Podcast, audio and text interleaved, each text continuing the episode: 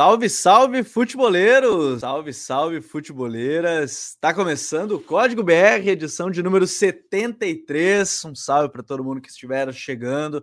Mais uma segunda-feira, às nove da noite, ao vivo no YouTube ou então nas plataformas de streaming de áudio. Você pode acompanhar logo depois do lançamento, já na noite da terça-feira, o Código BR, o podcast que debate analisa o Campeonato Brasileiro, os principais destaques assuntos importantes do final de semana, que tivemos o encerramento aí da sétima rodada do Campeonato Brasileiro, onde o Corinthians segue líder, mesmo depois do empate na última rodada no Clássico contra o São Paulo, será um tema, inclusive, do episódio.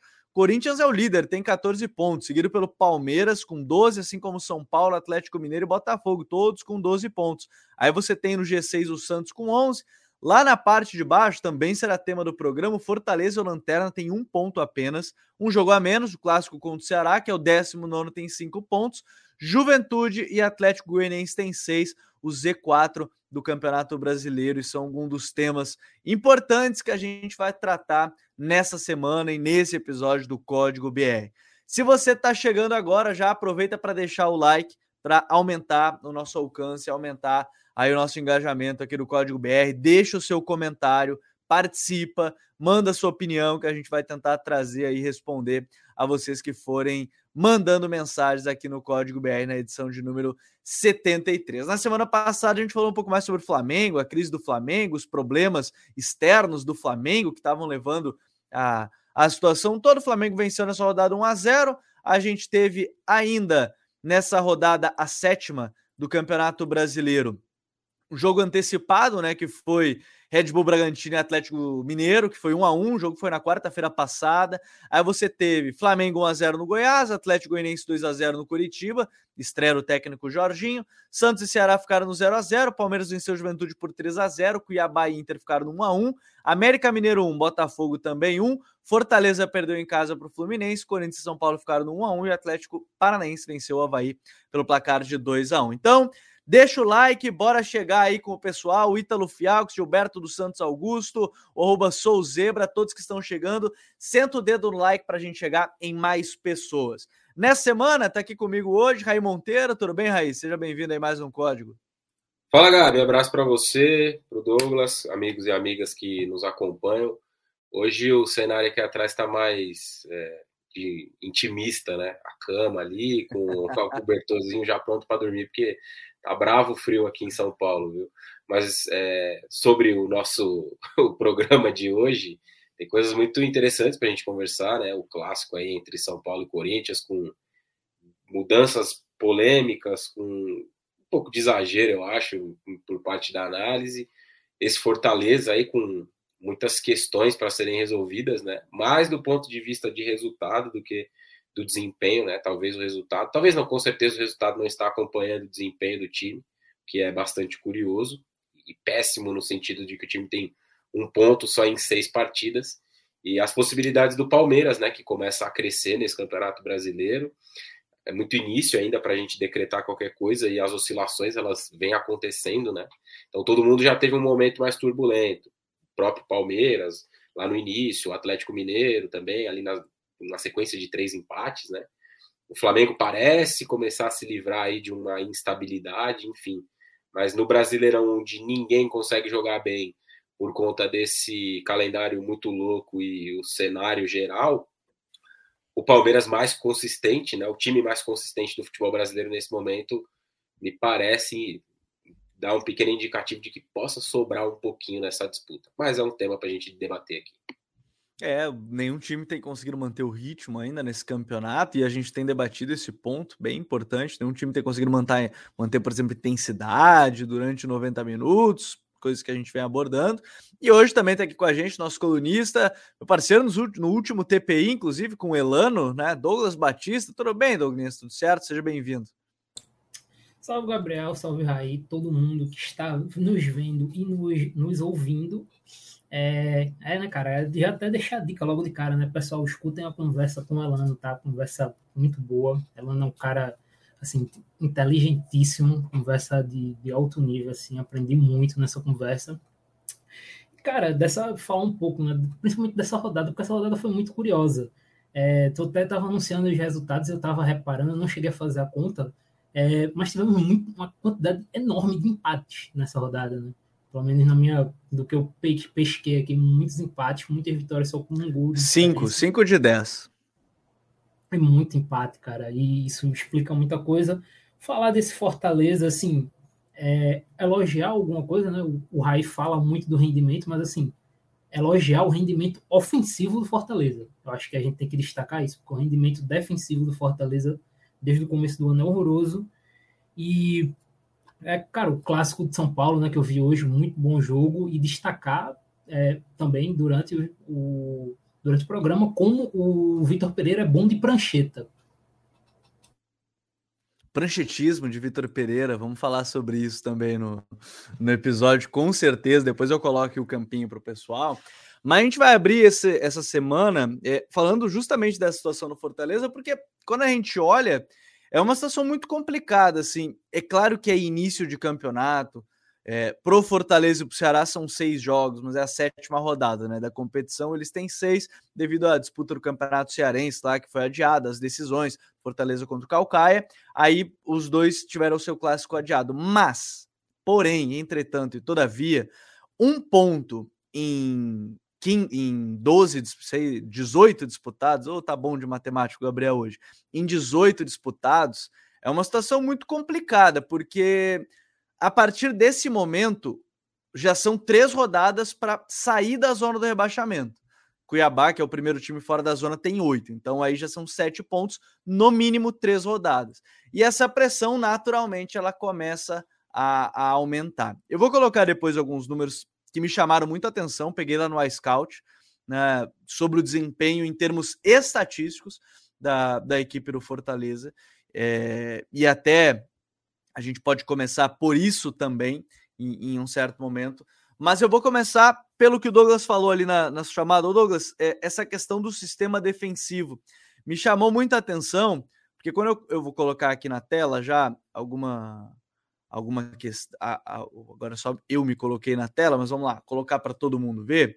É, a equipe do Fortaleza, curiosamente, é o time que menos sofreu finalizações nesse campeonato brasileiro. É até curioso esse dado. São 52 chutes que sofreu a equipe do Fortaleza. Vamos dar o desconto que tem um jogo a menos. Ah, poder aumentar aí, mas se a média é 7, ia ser 59, ia ser o segundo com menos finalizações contra. Mas em média de finalizações é um dos que menos sofre também. Mas apesar disso, né, Douglas, é um time que tem sofrido muitos gols, né? São nove já nesse início de campeonato. É, e esse tem sido talvez um primeiro ponto a se analisar dessa equipe, né? É, é até legal pegar esse número, Gabriel, porque assim, o Fortaleza é uma equipe que não sofre tanta, tantas finalizações por jogo, ok. Mas quantas dessas finalizações que o Fortaleza sofre, ou que ele permite o adversário fazer, são chances claras. É, nós podemos pegar, por exemplo, o jogo contra o São Paulo. O Fortaleza teve um jogo muito bom contra o São Paulo no momento quando teve com a bola, só que quase todas as vezes que o São Paulo entrou na área de Fortaleza ou chegou nas proximidades, o São Paulo chegou com muito perigo. Então, isso tem, tem sido até uma marca do Fortaleza durante a temporada, de janeiro até agora, passando por Campeonato Estadual, Copa do Nordeste, Libertadores e por aí vai. Fortaleza é uma equipe que precisa de muitas chances para poder fazer um gol, em compensação, ele precisa de sofrer poucas para tomar um gol. Isso uhum. começa a ser é, extremamente preocupante. Veja bem, o Fortaleza ele tem nove gols sofridos em seis jogos. Ou seja, o Fortaleza ele toma pelo menos um gol por jogo, um gol e meio por jogo. Isso exige que o teu ataque, para tu poder ganhar jogos, teu ataque tem que ter um aproveitamento assim estratosférico. Fortaleza para ele ganhar um jogo ele vai ter que ter a média de dois gols por jogo. Então se torna até inviável o Fortaleza ele teve um ataque muito forte na Copa do Nordeste, como eu disse. Fortaleza na Copa do Nordeste ele teve média de 2.21 gol por jogo, que é uma média muito alta. Só que o Fortaleza ele só enfrentou o Ceará de adversário de primeira divisão na Copa do Nordeste. E continuava tomando muitos gols. Então, era de se imaginar que talvez uma hora a média fosse é, regredir, né? A média de gols feitos. Em compensação, Sim. a média de gols sofridos talvez fosse subir porque iam pegar adversários mais fortes, de um nível maior, e aí a gente começa a entrar é, em outras questões. Por exemplo, a formação de elenco do Fortaleza foi muito errônea. É, o Fortaleza ele teve um problema no gol desde o ano passado.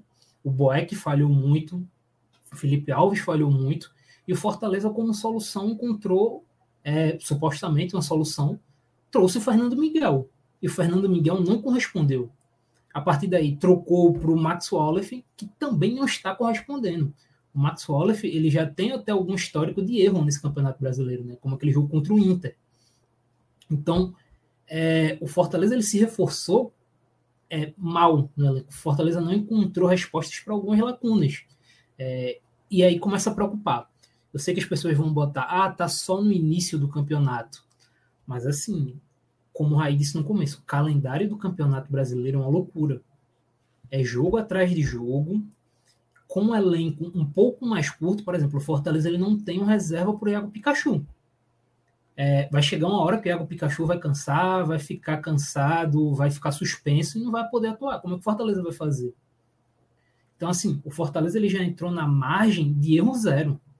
Em, oito, em seis rodadas você faz um ponto, você está em erro zero. Você não pode errar mais no campeonato.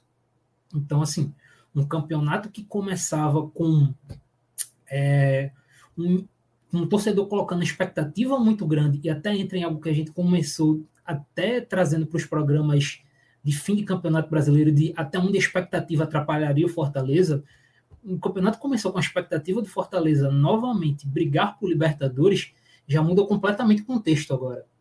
É, então, acho que tem que ficar muito atento. É, comentaram, tem coment, as pessoas têm comentado um pouco na internet, eu começo a ver algumas relações que esse time do Fortaleza ele está trazendo algumas pequenas lembranças do esporte em 2009, que também jogou a Libertadores pós ser campeão da Copa do Brasil. Quem for pegar aí vai lembrar, o esporte também fez uma campanha muito boa na Libertadores, mas começou muito mal o Campeonato Brasileiro também. E aí, pós saída da Libertadores, teve a saída do Nelson Batista e tal, e tudo ocasionou na queda. Mas o início do Fortaleza lembra muito aquele início do esporte. É, um, é, é que é um início complicado, Raí, e, e, aí eu vou aproveitar. Ó, é o time que menos sofreu finalizações, bem como disse o, o, o Douglas. E aí, dos gols marcados, o time tem três gols marcados nesse campeonato. E aí eu vou trazer outro dado bem curioso. É o quarto time que mais finaliza por 90 minutos. Até é um ponto melhor, assim, de mostrar em relação, por exemplo, a, a. porque tem um jogo a menos, né? Mas mesmo tendo um jogo a menos, tem aí 84 finalizações. Né? É um dos times que talvez ali está no top 10 de mais finalização campeonato. Só que, Raí, é o time também que menos acerta o alvo, né? A gente tem aí só 29% desses chutes, né, acertando o gol adversário. E a média da liga do Campeonato Brasileiro é 36, então já está bem abaixo da média. É um time que o ataque também não está bem calibrado, né? Então, assim, se a defesa tem sofrido gols a partir de poucas chances contra, tem feito poucos gols, mesmo criando volume de jogo em algumas partidas. O jogo contra o Fluminense no final de semana agora foi assim: é, pressionou, pressionou, pressionou, tem 20 e tantos chutes, mas chances claras são poucas, né, Raí? É, foram 23, né, finalizações no jogo contra uhum. o Fluminense nesse final de semana, e um roteiro até parecido com o de outros jogos, né? Onde o time tem muito volume, cria ali algumas oportunidades, né? Finaliza bastante, principalmente, mas acaba sendo muito pouco assertivo. Né? Eu estava até dando uma olhada aqui nos últimos oito jogos, porque se completar dez, tem as duas partidas da final do campeonato é, cearense. Sim. Mas nos últimos oito jogos, o Fortaleza só marcou mais de um gol em dois, nos dois jogos contra a Alianza Lima. Ganha por 2 a 1 um no Castelão e faz 2 a 0 jogando na semana passada no Peru. Um time bastante frágil. Não sei se o mais fraco que o Fortaleza pegou nessa sequência, porque teve é, Copa do Brasil tal, com, contra o Vitória, teve jogo, jogo de campeonato é, brasileiro, enfim, mas é um, uma estatística que chama um pouco a atenção principalmente por se tratar de um time que finaliza muito né, dentro dos jogos. Né? A gente está vendo nesse quadrinho aí uma média de 12 finalizações por jogo. Não é uma média absurda, mas é uma média mais alta do que a do campeonato, por exemplo, né, que é 11. É um time que finaliza 84, já finalizou 84 vezes, né? Em seis uhum. rodadas já tem um jogo a menos. é um, é um, número até ok, né? Mas essa assertividade tem, tem pesado, a ausência disso tem pesado um pouco. Eu acho que essa questão passa um pouco também, é óbvio que existem outros aspectos, né? Mas eu acho que isso passa um pouco pela ansiedade também e, e da situação do time, né? Porque se a gente olha para o retrato do Fortaleza da última temporada para essa, né? Você tem muita expectativa em cima de uma disputa de Libertadores, porque o time fez um campeonato brasileiro espetacular, fez semifinal de Copa do Brasil, não pode perder isso de vista também, além de ter ganhado o seu campeonato estadual, né? Na Copa do Nordeste, se não me engano, Fortaleza foi até a semifinal, mas o treinador não era o Voivoda ainda, né? Ainda, se não me engano, era um trabalho anterior ao dele. Era o Enderson, era o Enderson ainda. Caiu para o Bahia nos pênaltis, né? O Bahia que foi campeão isso. contra o Ceará na final. Então, você pega uma temporada, né? Nas quatro competições que o Fortaleza disputou, ele foi. Pô, o, o balanço final foi muito bom, né? Semifinal de Copa do Nordeste, título estadual, semifinal de Copa do Brasil e uma vaga na Libertadores via Campeonato Brasileiro, ficando ali em, em quinto, né? O Fortaleza foi o quinto. Foi o quinto Fortaleza, né? Ou o quarto? Foi quinto, foi quinto. Foi quinto. É, eu fiquei na dúvida agora porque o Corinthians também o Corinthians perdeu o último jogo, mas enfim, é, quinto ou quarto, se classificou direto para a Libertadores e havia uma expectativa muito grande. Aí você começa uma nova temporada, o, o Douglas fez aí um, um raio-x né, desse começo de ano do Fortaleza, falando um pouco da questão dos gols né, na, na disputa da Copa do Nordeste, mas você já observa em jogos mais importantes esse volume diminuindo, né? Então, seja no jogo contra o foi Ceará... Foi quarto, ou... tá? O Daniel Pustol, que ele me corrige aqui, foi quarto. Foi o quarto Fortaleza, o Corinthians ficou em quinto. É, você pega esse volume de gols do Fortaleza ao longo da disputa da Copa do Nordeste, ele vai diminuindo e na final o Fortaleza faz um gol em cada jogo. Empata um a um na, na Arena Pernambuco, né, o jogo de ida contra o Sport, saindo na frente tomando um empate e, e, vence o segundo jogo por 1 a 0 um jogo que tem muita chuva né, no Castelão e, e, acaba ganhando o título. No Campeonato Estadual, acho que é um outro contexto, era um adversário muito fraco, né, o Fortaleza ganha por 4 a 0 a final, mas era um adversário que não dá para a gente colocar num parâmetro de, de comparação. Aí vem a Libertadores, um início muito negativo, é, uma virada de chave no meio desse caminho. Né? O Fortaleza está num contexto muito favorável nesse momento. Joga por um empate na, no meio da semana, acho que é quarta-feira o jogo, né? Joga por um empate no meio da semana contra o Colo-Colo, que tem um bom time, mas o jogo, mesmo sendo em Santiago, não vai ter público, o que pode ser um fator a favor aí do Fortaleza nessa disputa. Né? Então, por, por que a questão da ansiedade, né? Tracei todo esse panorama aí da temporada para a gente entender que é um time que entra no Campeonato Brasileiro com uma outra expectativa. Embora se fale internamente ou até publicamente de que não, é um Campeonato Brasileiro em que a gente começa para se manter na primeira divisão, eu não, não duvido que o discurso seja esse. Mas o grupo tem dentro dele a sensação de que é possível fazer mais, de que é possível tentar repetir uma campanha como a do ano passado, ou de se aproximar disso, né? Então, isso tudo, na minha avaliação, resulta em vários momentos numa ansiedade de tentar resolver esse problema. E aí os jogos vão, vão se acumulando, né? O time não vai conseguindo ter uma resposta. É claro que cada jogo tem uma história, né? Você pega, por exemplo, o jogo contra o São Paulo, que foi citado pelo Douglas. É um jogo e que o Fortaleza até tem, acho que um certo controle do jogo, né? Não é um jogo de, de muitas ocasiões de gol. O Fortaleza sai atrás, busca o um empate, mas sai atrás num vacilo, um erro ali, num, num passe que o Igor Gomes acha o, o, Luciano e sai o gol. O jogo contra o Botafogo, o Fortaleza tem bons trechos dentro do jogo, a expulsão acho que condiciona muito, né? Mas mesmo assim o Fortaleza vai perder o jogo no final, com o gol do Patrick de Paulo. O jogo até acaba 3 a 1 mas é um placar que talvez não, diga muito que foi o jogo. Né? O Fortaleza não jogou mal com um homem a menos no, no jogo contra o no jogo contra o Botafogo. E aí não, o jogo até porque o... assim, nesse jogo, né, Raí, nesse jogo você tem o gol marcado é logo depois da expulsão, né, na falta da expulsão, inclusive. Aí o 2 a 1 é quase no final do jogo e o 3 a 1 é no último lance da partida que é um é, contra, 44 é, gol contra, eu acho até. É. 44 o gol do Patrick de Paula de falta, né? Já muito na reta final. É, então você precisa analisar. Eu acho que é, é, claro que existe uma questão defensiva, uma fragilidade, existe uma questão ofensiva do time é, ter muita dificuldade em, em, traduzir as oportunidades criadas e as finalizações em gol, mas existe o contexto de vários jogos aí, né? É claro que quando você olha para a tabela é muito negativo você ter um ponto em seis rodadas, né?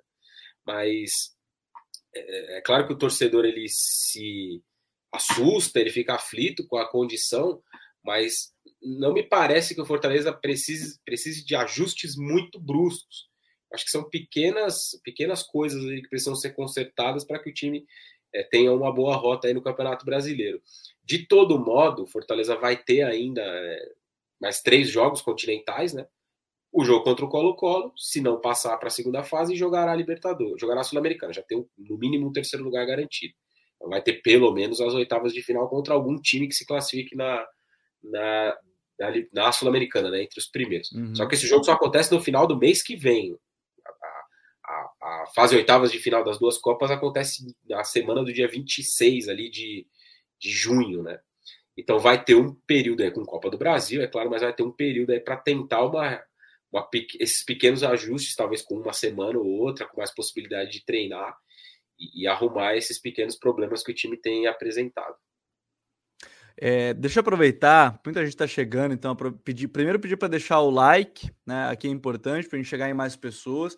É, e perguntaram sobre esses dados, eles são do iScout, tá? Então é uma das plataformas que a gente utiliza aqui no Futre para buscar esses dados, para encontrar os dados e trazer para vocês. E perguntaram sobre o XG e o XGA do Fortaleza, só para quem está ouvindo, o que, que significa isso? XG são os gols esperados. Você cria uma chance e ela tem, é, de acordo com os dados calculados de muitos anos, de muitas finalizações, uma chance X de acontecer esse gol. O Fortaleza, ele tem gols esperados 7,53. É um dos piores da liga, né? Do Campeonato Brasileiro, é o quarto pior. Mas só marcou três gols, então tá muito abaixo, né? De qualquer forma. E gols sofridos, que é o XGA, né? Aí a chance contra, é um dos menores. Tem menos finalizações contra, então teoricamente esse número menor, mas sofreu o dobro de gols esperados. Até na expectativa era para estar tá na parte mais de cima da tabela, se calcula essas duas coisas juntos, de novo, essa é a parte só estatística. No campo, que é o que a gente está falando muito mais até, mas mostrando como os dados podem te mostrar um norte, te dar um norte, no campo é, os resultados não têm vindo. E aí, nesse ponto, o, o, Douglas até mandaram a pergunta aqui que eu acho legal a gente colocar. Primeiro que mandaram a mensagem assim, ó, o Ítalo Fiax. Creio que não há uma pressão no Fortaleza devido à boa campanha da Libertadores. Só não abrir muita distância do G6 que já se recuperam. O problema é que está longe do. Hoje são sete pontos do, do primeiro time fora da zona, então. É, uh, o Matheus Simões, aí vai ser junto, talvez, com essa do Júnior Bala, o, o, o Douglas, que é até que ponto acham que a competição continental está atrapalhando não só Fortaleza, mas também Ceará Atlético Goianiense, foi o que o Raí estava falando também. E o Júnior Bala mandou aqui, ó. Os dois times do estado do Ceará estão péssimos na tabela. Qual dos dois tem o melhor elenco para sair logo dessa situação? Ô, Douglas, é, as, via, a, a, as Copas, em termos de deslocamento, até fiz esse post hoje, né? Hoje, final do dia. É, o Fortaleza só no mês de maio viajou 15 mil quilômetros. Deve ter feito cinco treinos no máximo, forte, no meio de tudo isso. É... Você acha que essas competições elas atrapalham, mesmo que alguns jogos, bem como o Raí disse, o time tem criado chances, mas aí não tem aproveitado, não tem finalizado bem, ou Douglas? É, falar atrapalhar é um pouco forte a palavra, né? Porque, bem, você jogar uma Libertadores na Sul-Americana nunca vai ser atrapalho. Né? É, o atrapalhar um é o entre aspas. É, um atrapalhar total, entre muitas né? aspas, assim. Nunca vai ser. Até porque o torcedor do Fortaleza ele tá vivendo um sonho, né? Jogando na Libertadores. Então, tá próximo de conseguir uma classificação contra um time gigante contra o Colo-Colo. Eu entendo o que ele quis dizer. E, assim, eu acho que talvez o principal atrapalha seria a condição física, porque é, alguns jogadores eles não costumam jogar no, durante a semana a Libertadores e no fim de semana. Por exemplo, o Crispim. É muito raro o Crispim fazer dois jogos consecutivos com Fortaleza. E aí o Fortaleza tem que escolher e tem escolhido usá-lo mais na Libertadores. Aí ele joga na Libertadores e no Brasileirão quem entra é o Juninho Capixaba. E assim, tem tido uma lacuna muito grande das atuações do Juninho Capixaba para o Crispim. Isso é algo que se coloca. E, claro, cansaço. O Pikachu é um exemplo. A gente falou, o Pikachu ele não tem reserva. Então o Pikachu ele tem que jogar quarta e domingo viajando o, o Brasil, o continente todo. É, uhum. Até trazendo para as outras equipes que o rapaz citou ali, o Ceará. O Ceará ele entra muito numa questão de troca de comando. O Ceará ele trocou do Thiago Nunes para o Dorival, eu acho que na semana da estreia da Copa Sul-Americana, foi isso mesmo. Dorival estreia contra o Independente. no Isso. primeiro jogo do Ceará. E aí é, a gente tem que colocar sempre, o Dorival tem só dois meses de trabalho. Dois meses, dois meses e meio. Então é um período muito curto. É, e um período muito curto para um cara muito antagônico com relação ao, ao Thiago Nunes. O Thiago ele tem um, um, estilo dele um pouco mais físico, um pouco mais agressivo, e o Dorival a gente conhece um jogo mais cadenciado, um jogo um pouco mais calmo, com muito mais pausa. Então, existe esse o Ceará, digamos que ele está na média. Ele tem conseguido resultados muito fortes na Copa Sul-Americana, mas não tem conseguido replicar tanto no Campeonato Brasileiro. Mas talvez em algum momento estabilize. E o Atlético Goianiense eu acho que entra muito na questão física também. Porque ele trocou agora do Jorginho pro do Louser, e assim, o Humberto Louser, ele talvez tinha uma das marcações mais intensas do Campeonato Brasileiro. Tanto que o Atlético Goianiense, com 65 minutos de jogo, morria fisicamente. É uma pressão em cima do portador da bola que era incessante. E que, assim, é, em dado momento era inviável. Porque o, o Atlético Goianiense com o Jorginho, com o Edson, que são dois jogadores mais 30, com o Marlon Freitas, que não é um jogador de idade avançada, mas é um jogador de físico mais pesado. Você jogar assim o tempo todinho é, é inviável fisicamente para os atletas. E esse ritmo, um quarta domingo, quarta domingo viajando, é, não tinha como. Não tem como. Então, eu acho que, eu não diria que atrapalham, mas essa questão física deveria ter sido vista com um pouco mais de cuidado. Como? Talvez rodando mais o elenco. Acho que uma rotação melhor de elenco poderia ajustar esse tipo de situação. Por exemplo, o caso do Crispim no Campeonato Brasileiro. Ele poderia jogar, por exemplo, um jogo de Libertadores e um jogo de Brasileiro. Aí no outro jogo de Libertadores ele não joga. E assim indo, e indo revezando. Porque se você escolhe só ele para jogar uma única competição, você meio que abdica é, dele no Campeonato Brasileiro. E o Fortaleza ele não tem um elenco que permita ele abdicar de um cara como o Lucas Crispim. Pô. O Lucas Crispim, na última Série A, foi um dos melhores alas do campeonato. A gente aqui fez a seleção, a gente discutiu colocar o Crispim como ala esquerda da competição. Então, Sim. o Fortaleza ele não pode abrir mão desse tipo de jogador, sabe? E com relação ao elenco, é, eu vou ser xingado, mas eu acho o elenco do Ceará mais completo. acho o elenco do Ceará mais completo. Com o Reis. Uou, ah, não adianta, né? Porque assim, você olha, é, eu gosto de Moisés e Romero, mas quando eles não podem jogar, entra o Robson, que tem sido muito insuficiente, e o Renato Kaiser. E do Kaiser por Romero tem uma diferença muito grande em estilo de jogo dos dois, que é extremamente antagônico, e em qualidade. O Romero é um jogador de muito mais qualidade que o Kaiser. E aí você vai em outros lacunas, como eu disse, o lado esquerdo. Por exemplo, o lado esquerdo do Ceará, ou do Fortaleza, a gente falou, entre Crispim ou Capixaba, é, ok, é, o Crispim é um, um ala esquerdo muito bom, mas o Capixaba já tem um decréscimo de qualidade. Mas a gente vai para o Ceará, amigo, é Vitor Luiz e Bruno Pacheco, é, que são caras muito bons e de nível muito próximo. Então o Ceará pode fazer isso. O Ceará pode alternar. Você pega os volantes do Ceará, o Ceará tem tá tendo um Sobral muito tempo machucado, mas o Ceará com outras opções tem Richardson, Lindoso e Richard. Assim, é, são três opções de altíssima qualidade, que seriam titulares em vários clubes, assim, no próprio Fortaleza. É, são, são possibilidades, e aí depois até mandaram para a pressão em relação à temporada anterior também conta, que foi algo que a gente falou aqui, né, Raí, é, de, o fator emocional conta muito nesse momento. O Raí falou dessa questão da, da ansiedade ser uma possibilidade. É, Agora, a gente vai ter que esperar essa sequência, né? Viaja agora para o Chile, né? Para enfrentar o Colo-Colo, para fechar essa fase da Libertadores. Bem como o Raí disse, vai ter provavelmente mais três jogos, né? Que são da Sul-Americana, não passando de fase, senão. É, ou mais dois jogos, pelo menos, seja da Sul-Americana ou seja das oitavas de Libertadores, mas são pontos a se levar em consideração, Raí. Você estava falando do negócio da ansiedade, eu lembrei de uma coisa aqui que eu estava é, é, pensando, né? Eu, eu gosto às vezes de fazer links de outros esportes com futebol.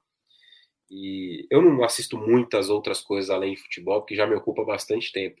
Mas uma das coisas que eu gosto de ver, cara, fora do. que é um, um esporte que eu aprendi a gostar muito nos, nos últimos dois, três anos, é, foi a NBA.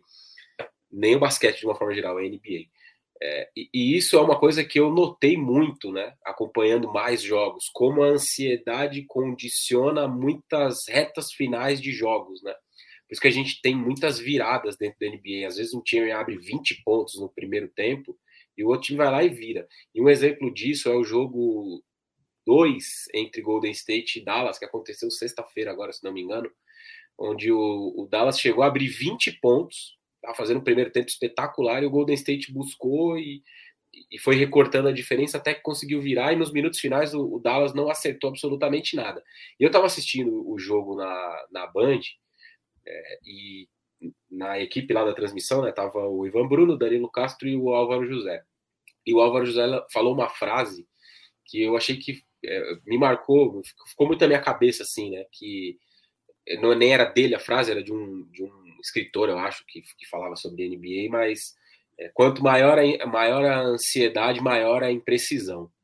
E isso é uma coisa que faz muito sentido na NBA. Eu lembrei disso agora em relação ao Fortaleza, só queria fazer esse pequeno link para a gente fechar o assunto. Quanto mais o time é. fica ansioso, ou quanto mais os jogadores estão ansiosos, a tendência deles serem mais imprecisos, ela aumenta.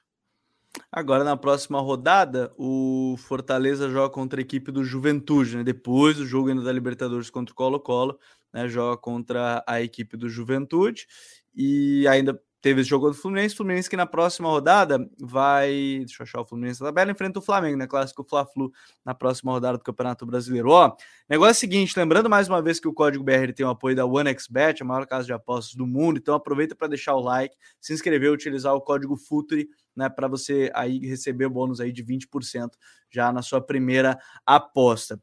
Vamos trocar de tema, vamos para o clássico São Paulo e Corinthians, clássico movimentadíssimo lá no estádio, na Neoquímica Arena. Vou colocar aqui na tela, deixa eu compartilhar com todo mundo para ficar melhor para todo mundo ver, vai ficar mais interessante. É, as escalações, como é que começaram a partida, cada um do do, dos dois times, deixa eu colocar aqui na tela. Tá na tela, vamos lá. É, o, o, time da casa, o Corinthians, com o Cássio, jogou com três zagueiros, né? Um confronto de duas equipes com três zagueiros. João Vitor, Gil e Raul Gustavo. Aí você tinha Gustavo Mantuan e Lucas Piton, do Queiroz e Maicon, Renato Augusto, William e Jô. Do outro lado, Rogério Ceni botou Arboleda, Léo e Diego Costa, Igor Vinícius, Igor Gomes, Rodrigo Nestor e o Reinaldo, Alisson, Luciano e o Caleri. Um primeiro tempo, o Douglas, que foi de maior, assim, até vou começar com o Raí antes, mas foi um, um primeiro tempo, o Raí, de maior domínio do São Paulo e bem curioso, né? Apostando mais num jogo direto, né? Segunda bola, ganhando pelo alto com o Caleri, disputando um jogo mais intenso ali por dentro. Mas num primeiro tempo, começar por aí, num primeiro tempo mais intenso dessa forma, né? E que o São Paulo conseguiu dominar um pouco mais. É, e é o Fábio eu... Santos, né? No lugar do Lucas Piton só. Eu botei o Piton, é o Fábio Santos eu acho que o grande mérito do, do São Paulo no primeiro tempo, né, um jogo que tem uma história aí de, 40, de, de 45 minutos muito diferentes, né, do primeiro para o segundo tempo, e com o intervalo que foi determinante nesse sentido, tem muitos aspectos para a gente olhar, né, que não só as mudanças, que para muita gente foi a causa aí da, da não vitória do São Paulo, né, acho que existem outras coisas, e, e, e um adversário que muitas vezes tem, em muitas análises que eu tenho visto desde ontem, está sendo tirado da equação. Né? Parece que o São Paulo jogou sozinho e alguém marcou um gol contra e por isso o jogo acabou um a um. Mas em relação ao primeiro tempo, né, que foi muito superior do São Paulo, acho que o time teve muita capacidade de recuperar a segunda bola, de pressionar no setor de meio campo. Isso foi um fator determinante, né? O Rogério até cita na entrevista que ele é, retirou um pouco do risco da saída de bola o que, que, ele quis dizer com isso? O São Paulo trabalhou menos esse passe curto desde a defesa com o Diego Costa e o Léo principalmente, né? Que nesse sistema com três zagueiros são os jogadores que têm uma capacidade maior de progredir. O Jandrei, em muitos momentos, até se comporta como um líbero, né? Ele avança uhum. bastante, está muito em muitos lances fora da área. Ele tem de fato um bom passe, né? Então o São Paulo trocou isso entre aspas por uma tentativa de encontrar o Caleri num jogo mais direto, majoritariamente, a maioria das bolas direcionadas para o Caleri, para uma disputa com o Gil, e a partir disso, né, ele raspando para alguém ultrapassar ou perdendo essa bola, a tentativa de pressionar e recuperar a segunda bola. É, eu acho que existem dois pontos importantes também em relação ao primeiro tempo e a capacidade que o São Paulo teve de ser superior, que estão no lado esquerdo, com a, a dobradinha Alisson e Reinaldo. O Reinaldo conseguiu ter muita superioridade sobre o Mantuan, que era um trunfo ofensivo do, do Vitor Pereira que não se concluiu, porque nesse desenho que a gente está vendo aí, é, o, o Corinthians já usou esse desenho em outras ocasiões, né?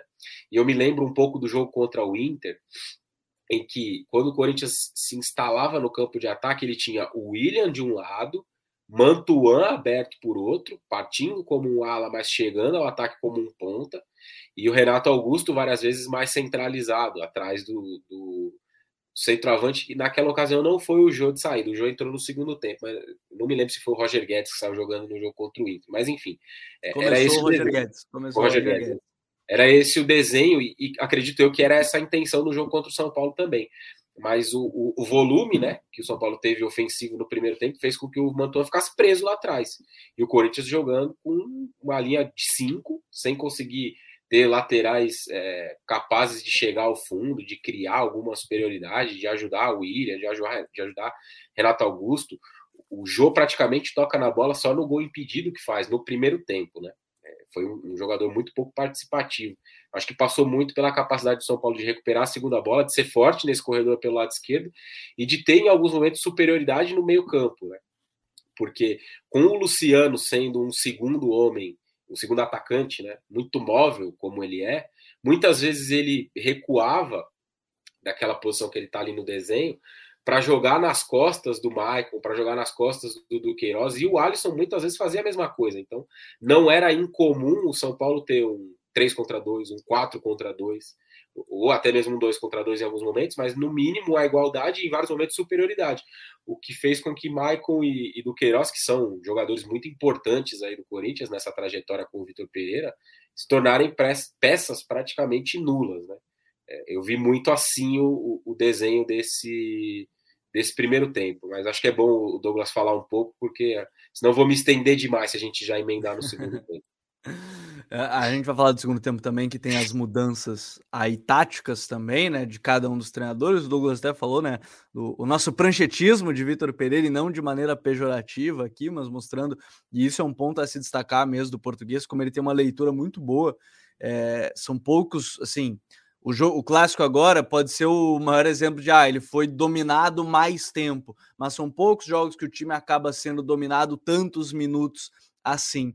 E, e dentro dessa ideia, o Douglas, eh, eu queria destacar até um pouco dessa questão do São Paulo, como tem conseguido variar, né? Porque tem jogos que tem mais a bola naturalmente. Esse é um jogo que ia ficar mais equilibrado e aí conseguiu utilizar o Caleri, né, de uma certa forma para ganhar a disputa, para ganhar essa bola longa, mesmo enfrentando ali o Caleri, uma defesa de três jogadores ali que são fortes fisicamente, que tem altura, enfim, é, é, também é de se destacar como conseguiu aproveitar esse lançamento longo também, seja do Jandrei, seja dos zagueiros, né, para o Caleri aproveitar e o time dar uma respirada e conseguir atacar. Sim, o Caleri tem um, um poderio muito bom físico, né? É, o Raí ele fez destaque a um jogador e eu queria destacar também que foi o Luciano. É, se falou muito sobre as mudanças do Rogério, sei que a gente vai entrar no segundo tempo ainda, é, mas falou muito sobre a saída do Reinaldo e do Nestor. Mas para mim, a grande mudança, se teve uma grande mudança que talvez tenha feito o São Paulo perder, foi a saída do Luciano, porque, como o Raí disse, ele centraliza, ele atua muito entre as linhas, né, nas costas dos volantes do Corinthians, ele tem uma boa capacidade de se associar, cara. E poucos atacantes do São Paulo, por exemplo, o Éder, que entrou no lugar dele, não tem essa capacidade. O Luciano ele fazia o jogo do São Paulo girar muito mais rápido. E, obviamente, ele é muito mais participativo que outros jogadores. Ele é um cara que quer sempre estar tocando na bola. Então, o primeiro tempo do Luciano foi muito bom e muito importante. As vantagens que o São Paulo teve, muito foi por conta disso. E a outra, a intensidade na marcação. O São Paulo não deixou o Corinthians respirar. É, e aí, o mérito do Rogério. O Rogério, ele espelha o Corinthians no primeiro tempo, e quando tem a virada, o Rogério ele faz um bocado de substituições, mas as substituições que ele faz, faz é, provavelmente, provavelmente, eu não vi a coletiva do Rogério, mas eu estou supondo isso pelo que eu vi, ele também tentou espelhar o Corinthians na volta do intervalo. Todas as mudanças eram justamente para isso. É, ele pensou bem o jogo. Talvez tenha tido alguns problemas de execução na segunda etapa, mas o Rogério ele tentou desde o começo deixar o Corinthians o mais desconfortável possível. E ele conseguiu muito isso no primeiro tempo. É, destacar, cara, o Diego Costa, que ele fez um primeiro tempo assim, soberbo, o primeiro tempo do Diego Costa. Muito bom, muito bom. Muito bom. Principalmente no confronto contra o William, cara. Porque o William ele conseguia muitas vezes ganhar a bola do Igor Vinícius, Mas aí, o, na, no exato momento, Diego Costa já chegava na cobertura, conseguia desarmar, conseguia pelo menos encurtar ali, é, fazer o William desacelerar um pouco a jogada, o Corinthians baixar um pouco o ritmo. Então, é, gostei muito do primeiro tempo do São Paulo. É, o Reinaldo ganhando muito. Assim, é porque assim, por mais que o Mantuan seja um cara que chegue bem no ataque, o Raí até destacou, é um cara que chega bem na linha de fundo, mas é, o, o, embate físico de Mantuan contra Reinaldo é desigual. É uma diferença gritante de um para o outro nesse sentido. Então, o Reinaldo, muito pela potência física dele, ele conseguiu superar bastante o Gustavo Mantuan. E aí, um, talvez uma crítica, é, com relação ao Vitor Pereira, com algo que eu não gostei nesse primeiro tempo, que é o Renato Augusto muito próximo ao gol. Eu, ele tem jogadores que é, atuam melhor mais próximo, né, ali no último terço, mas eu gosto do Renato Augusto partindo de uma parada mais central, mais recuado até. Que é o que acontece no segundo tempo e curiosamente. Tanto que ele recebeu melhora. muita bola pelo lado, né? É... Acho que o gol anulado é um lançamento longo que ele recebe as costas da. Não lembro se era do lateral já, já tava com... Eu não lembro se foi no primeiro ou no segundo tempo, por isso que eu não, não vou afirmar que era no lateral. Zagueiro, tempo, ele recebe, em... é, ele as recebe costas as costas da defesa em velocidade e faz o cruzamento para o jogo. Que não é uma característica do Renato, né? Exato. Então você termina perdendo muito no Renato. Você termina perdendo muito de, no, talvez do jogador mais criativo.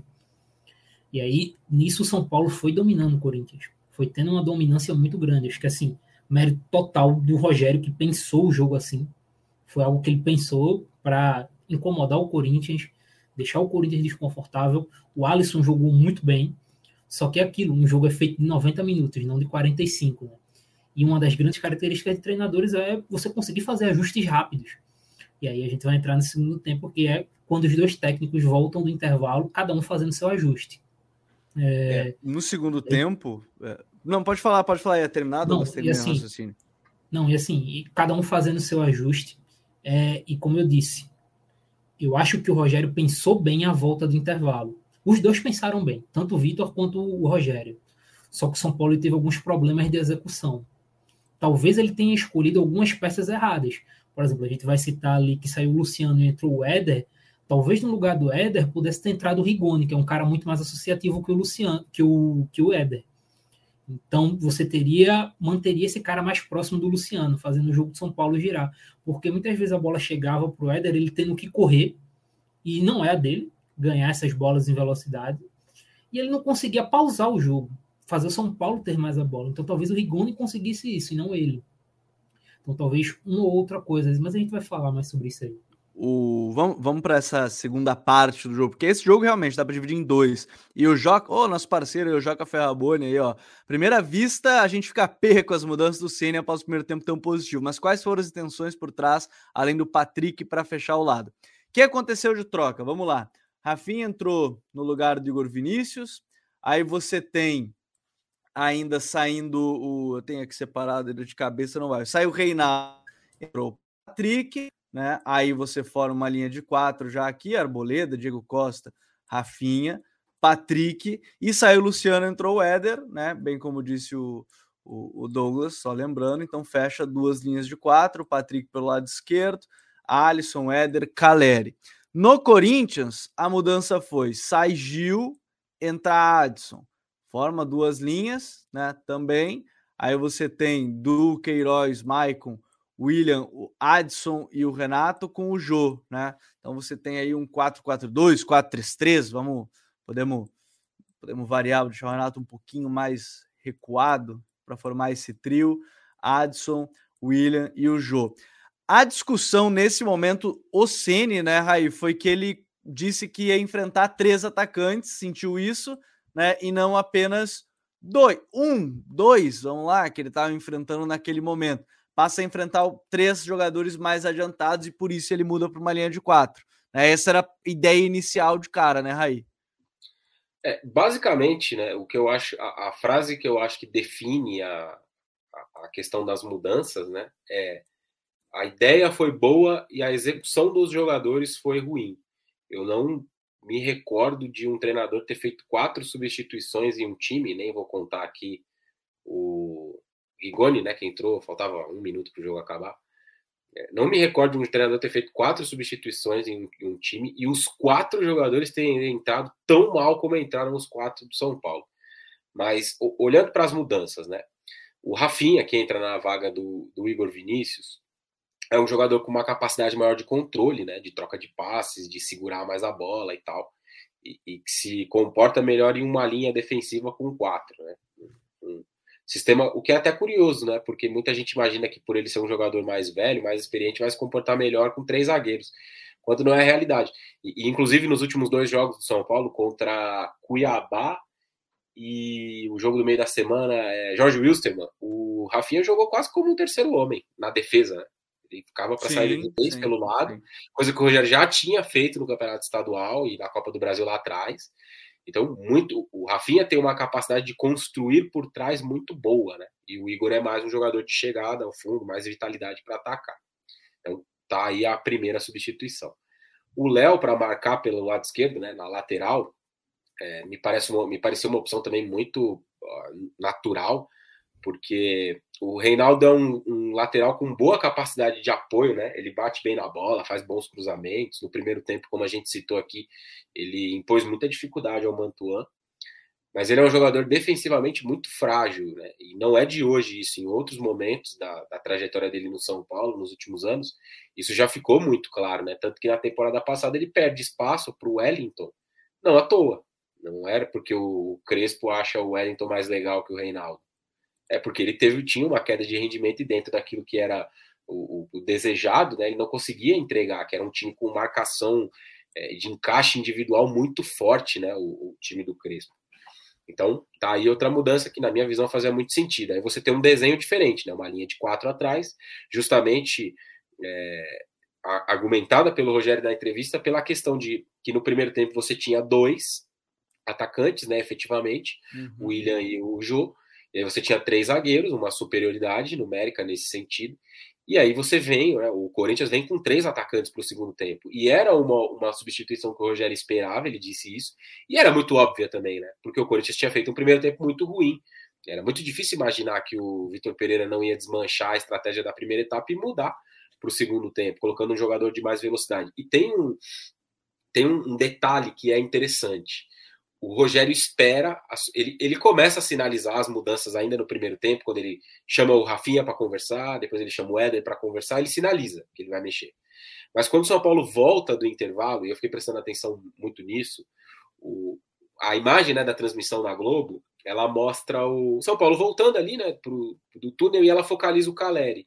E no momento em que o São Paulo começa ali, os jogadores começam a andar para voltar para o campo, o Corinthians, os jogadores do Corinthians passam para começar a voltar também para o campo e o Caleri grita: Ei, ei, espera, espera.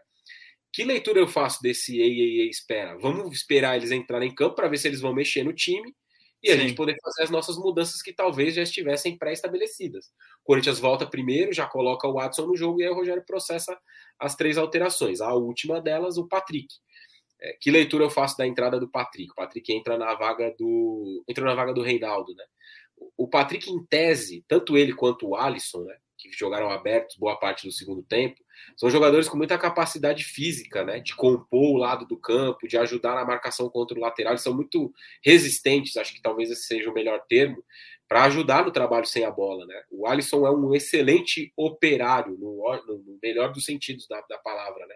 Talvez tecnicamente ele não seja um jogador espetacular, mas ele entrega muito para o coletivo. Por isso ele se tornou um, quase como titular nesse time que não tem titulares do São Paulo, né? Muda muito de um jogo para outro, mas na maioria das partidas importantes o Alisson tá lá como titular. Foi titular nas finais do Campeonato Paulista, foi titular nos principais jogos do Campeonato Brasileiro. Então, sob esse ponto de vista, também fazia muito sentido, né? Porque com o, o, o Rogério, que já usou muitos encaixes nessa temporada, ele impõe, né, ou, ou ele pede ao Léo um encaixe no Adson. O Léo, em muitos momentos, o Adson sai do lado e leva o Léo junto com ele para que o Mantuan possa ultrapassar naquele corredor e o Patrick é quem encaixe nele. Então teve ali alguns instantes do segundo tempo que o São Paulo até desenhou uma linha de cinco atrás, com o Patrick voltando até o final e o Léo caçando ali o, o Adson, muitas vezes numa posição um pouco mais central. Então, do ponto de vista da ideia, eu não acho que teve nenhum absurdo, nenhum equívoco. Ele fez uma leitura que, na minha visão, pelo menos, foi muito é, muito coerente com o jogo, né? Talvez a mudança do Luciano pelo Éder dá para contestar um pouco. O Éder de fato não entrou bem, assim como todos os outros, e o Luciano não fazer um jogo ruim, mas eu acho que o que, o que depõe a favor do Éder, já concluindo para passar a palavra para o Douglas, é que o Éder fez é, jogos muito bons no Campeonato Paulista com a atribuição de fechar o passe do primeiro volante oposto uhum. do time rival. Contra o Corinthians e contra o Palmeiras em especial na semifinal e no primeiro jogo da final, ele teve esse papel contra o Duqueiroz e contra o Jailson, né, do Palmeiras. E ele foi muito bem. Então eu acho que o Rogério desenhou isso na mente dele. Mas o que ele não pôde controlar, que são as atuações do ponto de vista individual de todos esses jogadores, foi o que, na minha visão, contribuiu para que o São Paulo fosse recuando, recuando, recuando, recuando, recuando, até que o Corinthians conseguisse marcar o gol mesmo sem empilhar oportunidades. É, o, o Rogério fala, né, de entraram duas bolas na entrelinha e teoricamente para ele foram essas as chances. Mas, ô Douglas, você ia falar, até quando a gente estava comentando mais o primeiro tempo, o que, que mais te surpreendeu na segunda etapa? E a gente brincou né, da questão da mudança para o segundo tempo do, do Vitor Pereira, conseguiu dominar um pouco mais o jogo, aí tem essas duas nuances, né? Tanto atuações individuais quanto, quanto mudanças, mas o que, que mais chamou a atenção do segundo tempo aí que aí o Corinthians conseguiu, no mínimo, equilibrar e superar em bons momentos aí o, o, o São Paulo? É, primeiramente o Corinthians ele fica mais bem distribuído em campo, né? Porque o Watson ele já recebe a bola muito mais aberto, o William recebe a bola muito mais aberto e eles permitem mais as infiltrações do Maicon. No primeiro tempo o Corinthians estava funilando muito o jogo tanto o William quanto o Renato estavam muito pelo centro, e aí tanto o Du quanto o Michael eles ficavam muito presos na base. O Michael ele ficou mais livre, ele começou a entrar mais na área, ele começou a pisar mais, participar mais, às vezes até recebendo a bola no entrelinha, enquanto quem recebia mais na base em alguns momentos era o Renato. Então o jogo do Corinthians começou a fluir um pouco mais rápido. É, o Watson ele tem um bom contra um, ele nem entrou tão bem assim, apesar do gol. Eu não achei que o Watson entrou tão bem mas ele advém melhor um contra um do que, por exemplo, o Renato Augusto numa função mais avançada. Então ele consegue fazer o jogo do Corinthians melhorar. E aí ocorrem outras mudanças, e talvez essas outras mudanças é que entra um maior destaque para o Vitor, porque ele, ele tira o William e coloca o Júnior Moraes e depois coloca o Piton no Fábio Santos. Cara, o Júnior foi uma sacada muito boa dele, tanto que o gol vem do, do Júnior passando para o Piton, né?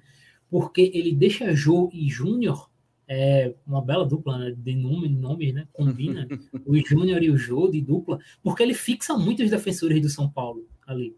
São dois caras de bom porte físico, dois caras que têm bons jogos de costas, mas que os dois que se, conseguem se movimentar. O Jô tá melhor fisicamente, ele consegue se movimentar mais e o Júnior também. Tanto que o lance do gol sai do Júnior Moraes baixando para entrelinha e lançando pro, pro Piton na linha de fundo. Então ele começa a, deixar a defesa de São Paulo muito mais desconfortável.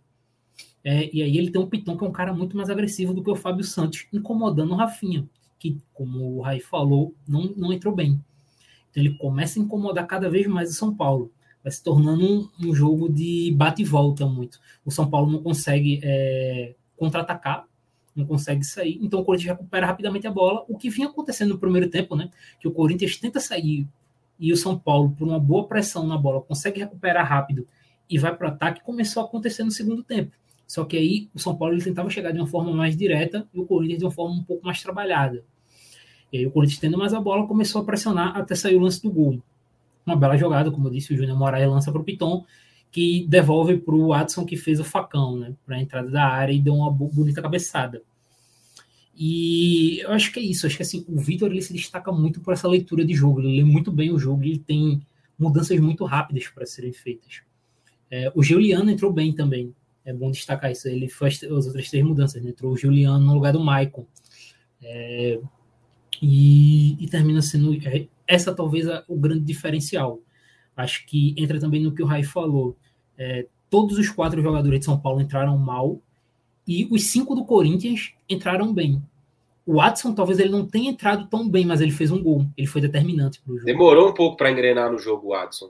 Foi. Mas todos foram determinantes para o funcionamento do Corinthians. Então ele teve uma leitura muito acertada e os jogadores corresponderam. E até pegando uma situação. Vou falar dessa situação porque o Raí falou, né? É, a questão do Roger Guedes e tal. as pessoas falaram muito sobre o Roger Guedes. Cara, eu acho que teve um. O pessoal tá interpretando errado algumas coisas que foram ditas na coletiva. É, principalmente porque depois do que ele falou sobre, teve muita gente falando: ah, ele não tem que falar isso, o jogo é dos jogadores e tem que ser assim. Cara, veja bem, o jogo é dos jogadores. Só que existe a, a diferença entre o jogador ser livre e o jogador ter liberdade. É, quem falou isso uma vez foi o Júnior Câmara, inclusive aqui no Futuri. Existe uma diferença muito grande. O jogador ser livre, ele fazer o que ele quer. E isso não pode existir. Agora, dentro de um modelo pré-estabelecido, o jogador tem que ter liberdade para fazer o que ele quer. São conceitos, são, pode parecer é, coisas muito próximas, mas tem uma diferença muito grande. E o Roger Guedes, é, as pessoas meio que estão confundindo a situação do Roger Guedes. Eu acho que é assim, dentro do modelo Vitor Pereira e dentro da forma que o Roger Guedes prefere atuar, é, está tendo uma incompatibilidade, incom, um, entenderam o que eu quis dizer? Incompatibilidade. Obrigado, Gabriel. E acontece, gente. É natural, é normal. É, é da vida. Então, talvez o, o Vitor encontre uma forma de encaixar melhor o Roger. Talvez ele creia que para ele o Roger não faça mais parte dos planos. Mas, gente, é, não tem nada a ver com o jogo ser dos jogadores, tá? Isso são situações completamente distintas. Tu gostaria de treinar o Liverpool também? Brincadeiras à parte, que não entenderam, nem essa, nem essa frase entenderam, né? que ele só fez a brincadeira que tem coisas que ele gostaria, mas nem sempre é possível e é normal, né? Então, é, brincadeiras à parte, também não entenderam nem a ironia do, do Vitor Pereira naquele momento. E ainda nesse episódio a gente tem que falar do Palmeiras, né? Porque de pouquinho em pouquinho, passito a passito, foi chegando, chegando daquele jeito, engrenando ou não. Tem a chegada do Merentiel agora, né? O Miguel Merentiel, a gente pode falar rapidinho, tem vídeo aqui no canal até sobre ele. E sobre o São Paulo ainda tem vídeo nessa terça-feira, em horário novo, às seis da tarde. Você vai acompanhar. A gente fez uma análise sobre a importância do Caleri para o sistema ofensivo do, do São Paulo. Mas vou colocar na tela já também questão do Palmeiras, que eu quero destacar um ponto, o Raí, que é o ataque posicional da equipe, porque muita gente fala, ah, mas esse time é retranqueiro e tudo mais. Vamos destacar Ainda tem alguém contra a juventude. Isso. Ainda tem, esse é o problema, né? Ainda tem. Então a gente tenta, tenta partir dessa ideia, vamos tentar mostrar um pouco desse, desse momento assim do, do Palmeiras, que é enfrentar um time que, curiosamente, né, é bem interessante, isso me chamou bastante atenção. O Juventude é o segundo time com mais ações defensivas por passe adversário. O que, que significa? É a sigla é PPDA, né? Passes que você permite para o adversário e tem uma ação defensiva. Quanto menor o seu número, né, melhor a sua pressão em cima do adversário. O Juventude é o segundo nesse ranking, me chamou muita atenção. Time que pressiona sempre, né, quem tá com a bola a todo instante do adversário, me chamou a atenção. Mas obviamente é entregar a bola para o Palmeiras. E o Palmeiras o jogo inteiro montou uma estrutura com os três na saída de bola, já tradicional, Marcos Rocha, os dois zagueiros, né, o lateral direito sendo esse cara, o Danilo às costas da linha de marcação e aí, mais à frente, você tinha dois jogadores bem abertos, nesse caso, Dudu e Jorge, né? O Dudu aqui do lado direito, o Jorge do lado esquerdo. Você tinha Zé Rafael e Gustavo Scarpa, Rony, que jogou de ponta esquerda, e aí ele já entrava na área, né? E o Rafael Navarro. Mais para frente a gente pode ver o Merentiel, talvez algo nesse sentido. Mas o Palmeiras, o, o Raí, ele se portou mais uma vez mostrando que tem uma ideia bem definida para atacar os seus adversários que jogam se defendendo e buscando contra-ataque, né, Raí? É, esse, esse gol mostra um padrão muito claro, né, de saída para o jogo e de organização ofensiva, um tal ataque posicional, né, que muitos treinadores falam. Então, é, esse movimento do Marcos Rocha sair entre os zagueiros, sair ao lado dos zagueiros, né, não entre os zagueiros, ele é usado há muito tempo já pelo Abel, né? Mais de um, mais de um ano, muito provavelmente, já jogando dessa forma. Nessa temporada, se aperfeiçoou muito essa questão do Dudu muito aberto pelo corredor direito. E, isso foi determinante em alguns jogos. Né? Eu me lembro do jogo contra o Bragantino, na semifinal do Campeonato Paulista, em que o Dudu faz um jogo espetacular e um gol do Palmeiras, né? um dos gols do Palmeiras, o Palmeiras vence o jogo por 2 a 1 é criado numa bola invertida do zagueiro pelo lado esquerdo, que, se não me engano, era o Murilo, encontra o Dudu bem aberto, e a questão dele estar bem aberto causa uma indecisão no lateral esquerdo do Bragantino naquele jogo, acho que era o Luan Cândido. Ele hesita e quando ele decide sair no Dudu, ele abre um espaço muito grande entre ele e o zagueiro, que era o Léo Ortiz. É, alguém ali infiltra, acho que era o Rafael Veiga, cruza para trás e acaba saindo do gol. Então, é, é uma coisa que o, Palmeiras, que o Abel tem aperfeiçoado, né? Esse, esse, movimento do Dudu bem aberto pelo lado. O e próprio gol outra... do Mundial, né? O Mundial não, da Libertadores, né? Da é, o próprio gol da Libertadores é uma jogada bastante parecida no sentido de cruzar a bola para trás, mas é até mais uma ultrapassagem, né? Porque quem chega no fundo para fazer o cruzamento é o Mike. Que Sim, porque vem a bola longa, é a bola longa do Gustavo Gomes. Né? É, porque era um trio de zaga com o Piquerez, né? Isso, então era o lateral exatamente. direito compondo esse setor, era o lateral do outro lado. Mas tem um, e tem uma nova variação que não é desse jogo, né? O Palmeiras tem, o Abel tem utilizado isso nesses, nessas partidas, né? Se você até puder pular, Gabi, para outra imagem que dá para explicar melhor. Uhum. Geralmente, quando o Palmeiras saía nesse movimento de três atrás, ele tinha um 3-2.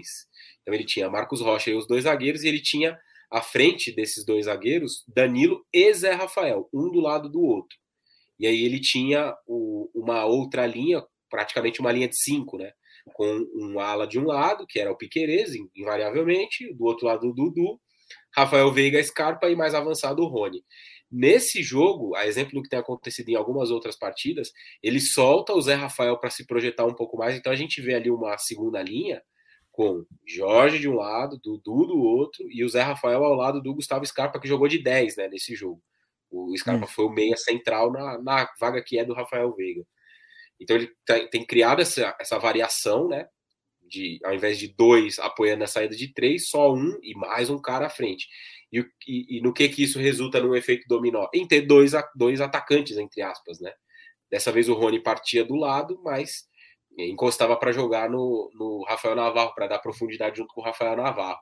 E o Abel foi perguntado sobre isso na entrevista, citando exatamente essa questão do Rony ter jogado mais perto do, do Rafael Navarro.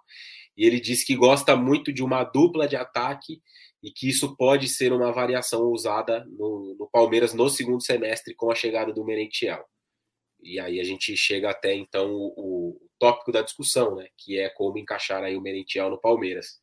Então me parece que além dessa variação, além da possibilidade de jogar com três zagueiros e defender com linha de cinco, de sair com três, de atacar com um é, para sustentar a saída, ou com só do, ou com dois, ou com um, ou ter uma linha de quatro atrás de dois atacantes, ou ter uma última linha de cinco, o Abel vai criando variações, né? Ele vai aos poucos adicionando essa aí que eu acho que a gente vai poder ver mais até no segundo semestre, com o, o Merentiel jogando junto com um desses dois jogadores, junto com o Rony em algum momento, junto com o Rafael Navarro em outro. Então o Palmeiras vai ganhando em, em variações e isso é, é fruto de quê? De um trabalho longo, que é o que a gente não tem no futebol brasileiro. Porque a maioria dos treinadores ficam aqui dois, três meses, são demitidos depois que perdem um clássico, depois que são eliminados do campeonato estadual, ou depois de uma sequência ruim no campeonato brasileiro.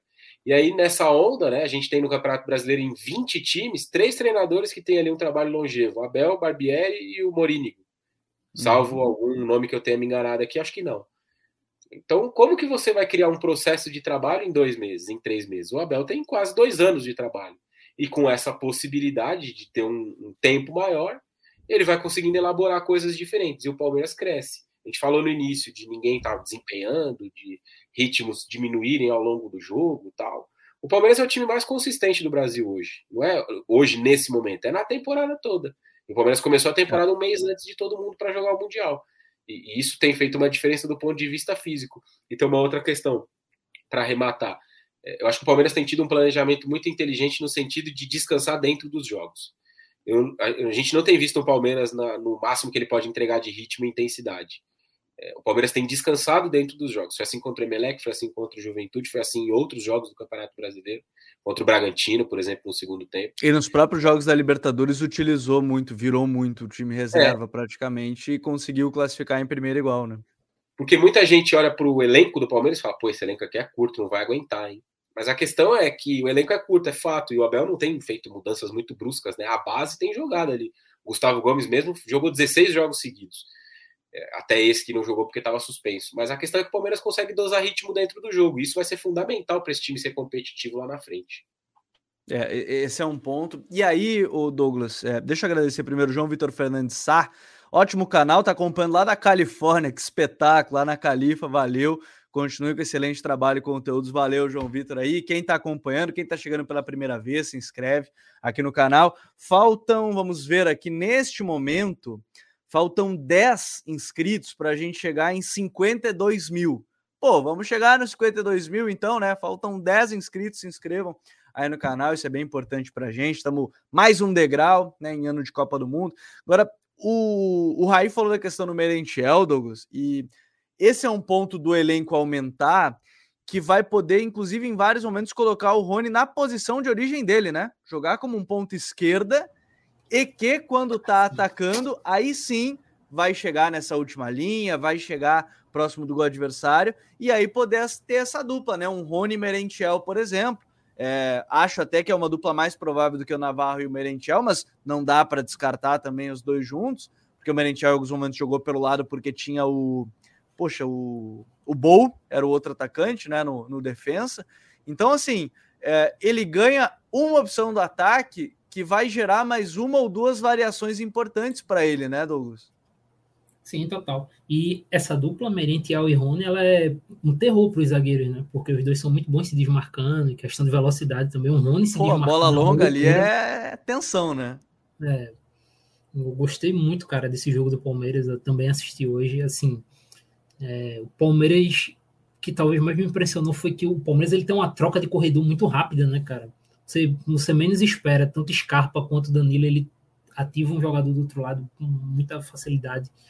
E assim, foi, foi, tudo diferente, né? Assim, assim, não diria tudo diferente, mas tudo legal do Palmeiras nesse jogo. É, o Palmeiras ele começou tendo uma dificuldade muito grande quando o Juventude subiu a marcação. O Juventude encontrou um, um, um, bom começo de jogo ali pressionando o Palmeiras. Só eu acho que assim, 8, 10 minutos do primeiro tempo, o Palmeiras já achou essa alternativa para sair e aí começou a massacrar o Juventude. É, a dupla com o Rony Navarro ela é muito interessante, porque o Rony ele tem um desmarque, ele consegue infernizar qualquer zagueiro, e não é como se o Navarro ele fosse um centroavante lento. Mas além disso, o Navarro ele tem uma boa capacidade de passar a bola, de fazer o jogo girar. De sair é, da área, né? É, ele fez muito isso na Série B no Botafogo. Muita gente não sabe, mas o Navarro ele foi um dos jogadores que mais deu assistência na última Série B. Então ele é um cara que tem muito essa capacidade. Então começa a usar o melhor dos dois. É, eu estou curioso para ver como seria essa situação é, da dupla com o Veiga em, em, campo. Porque o Veiga ele é um cara de muita entrada na área, que entra muito na área para finalizar. Então como seria isso? Seria o Navarro abrindo mais espaço para o Veiga entrar? Porque o Navarro ele não abriu tanto espaço assim, né? Então que dá um pouco de curiosidade para ver. É, achei interessante também o Jorge aberto, porque o Piqueires ele tem a questão física dele, ele é um cara de muita potência, mas o Jorge ele é um jogador mais técnico. Então, quando a bola cai do lado esquerdo, o Jorge ele consegue dar uma rotação maior para o jogo do Palmeiras. É, falta mais para o Jorge talvez chegar mais na linha de fundo. Ele é um cara que chega ali até intermediário, mas não avança tanto. Então talvez falte um pouco disso que o Piqueires tem. Ele é um cara que chega muito, ele passa como, quase como um trator.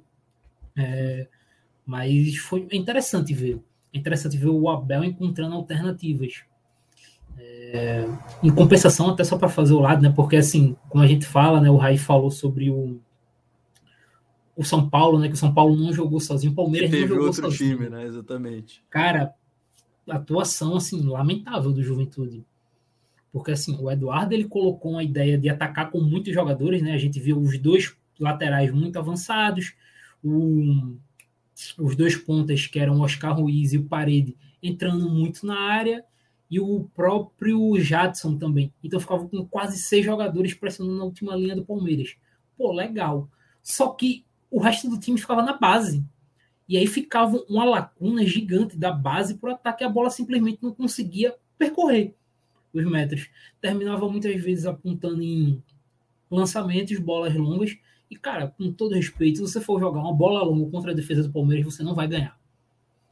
Simplesmente não tem capacidade. Murilo é um excelente zagueiro, boa capacidade física, o Marcos Rocha é um cara que tem uma leitura de jogo muito boa. Eles conseguiam algumas vezes encontrar espaço nas costas do Jorge. que realmente tem problemas defensivos. Mas fora isso, simplesmente o Juventude não conseguiu incomodar o Palmeiras. É, se tornou até um pouco irritante assistir o Juventude jogar. E aí, na volta do intervalo, o Eduardo coloca o Vitor Gabriel e simplesmente não muda nada.